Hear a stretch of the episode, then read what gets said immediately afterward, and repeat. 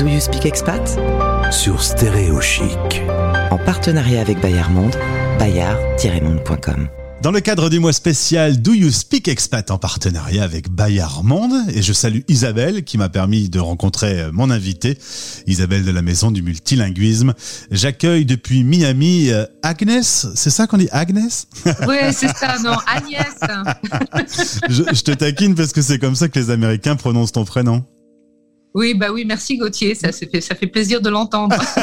oh, tu sais, on, est, on est quasiment voisins. Tu es originaire d'Armentières, les studios de Stéréo Chic sont à Lille. Tu es parti euh, parce que tu avais le cœur brisé et un oncle t'a dit mais viens, viens aux États-Unis, viens passer un peu de temps chez moi. Résultat, ça fait 34 ans que tu es aux États-Unis. Eh oui, j'ai trouvé mon, j'ai trouvé mon, berceau euh, qui m'était préparé depuis la naissance, je crois.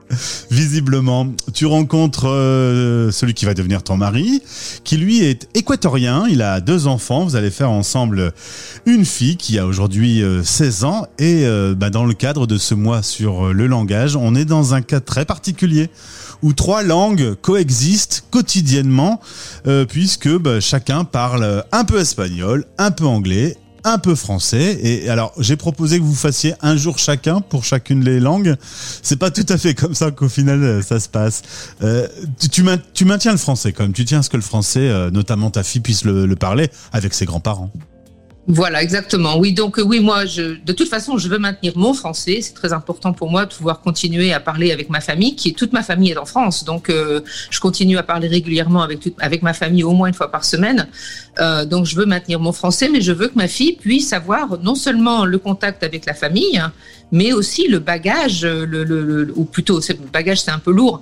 Disons le vraiment l'avantage d'avoir trois langues pour commencer dans la vie. C'est quand même formidable de pouvoir faire ça. Alors j'ai dit évidemment euh, que vous parliez tous euh, en américain. Euh, tu m'as dit même si pas mal de personnes habitant en Floride du Sud ne parlent pas l'anglais, c'est quand même assez courant de trouver des, Américains, souvent immigrés, qui ne parlent pas la langue anglaise. Oui, il y a beaucoup de réfugiés hein, dans, dans, la Floride du Sud euh, qui viennent bon, de Cuba ou d'autres pays sud-américains et qui euh, ou bien sont arrivés tard dans leur vie et ont du mal à s'adapter à la langue, ou bien euh, non simplement pas euh, l'éducation qu'il faut pour pouvoir euh, adapter une nouvelle langue. il y a tellement de réfugiés que du coup, ils peuvent continuer à survivre ici en ne parlant que l'espagnol. Alors comment ils font dans les administrations? Les administrations ont été obligées de, de mettre leur formulaire en, en espagnol? Ah oui, les, en fait, les administrations ici sont en trois langues. Hein. C'est l'anglais, l'espagnol et le créole. Ah bon? Ah bah oui, mais c'est en même temps, les Antilles sont pas très loin. Exactement.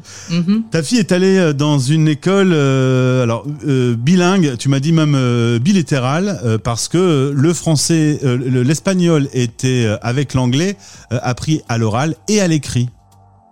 C'est vrai, oui. Donc dès le dès le jardin d'enfants, elle a commencé dès le jardin d'enfants. Elle avait deux profs, une qui ne parlait que l'anglais, l'autre qui parlait que l'espagnol.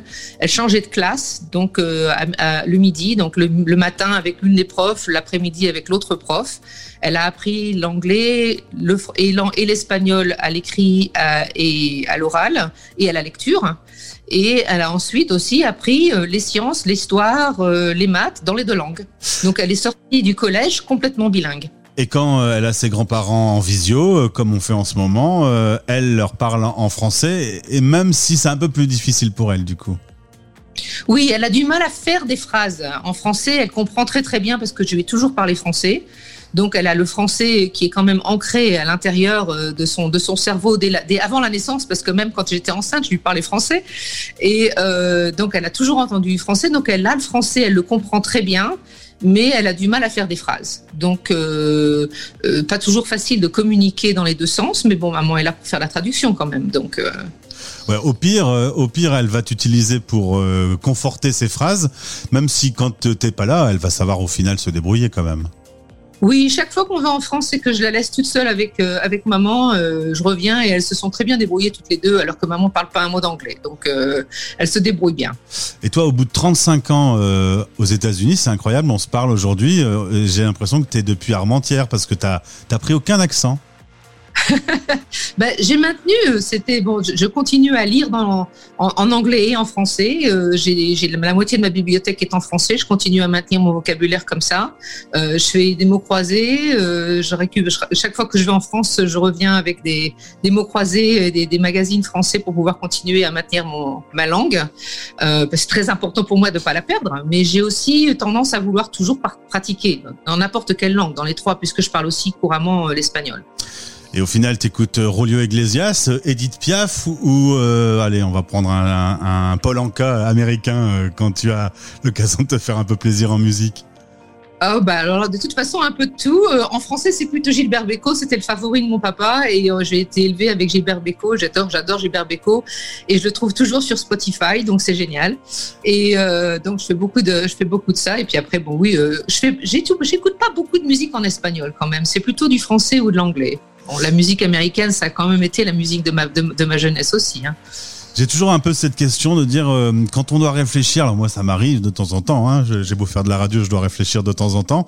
Euh, naturellement, je réfléchis en français. Euh, quand on est à l'aise comme ça dans trois langues en même temps, notamment au travail, par exemple, tu, tu penses en quelle langue? Ah, c'est très rigolo en fait. Je parle beaucoup, je pense beaucoup en anglais en, au bureau, mais de temps en temps, quand je dois, je dois compter quelque chose, ça vient automatiquement en français. C'est rigolo. Quand je fais ma liste de courses, en général, c'est dans deux langues.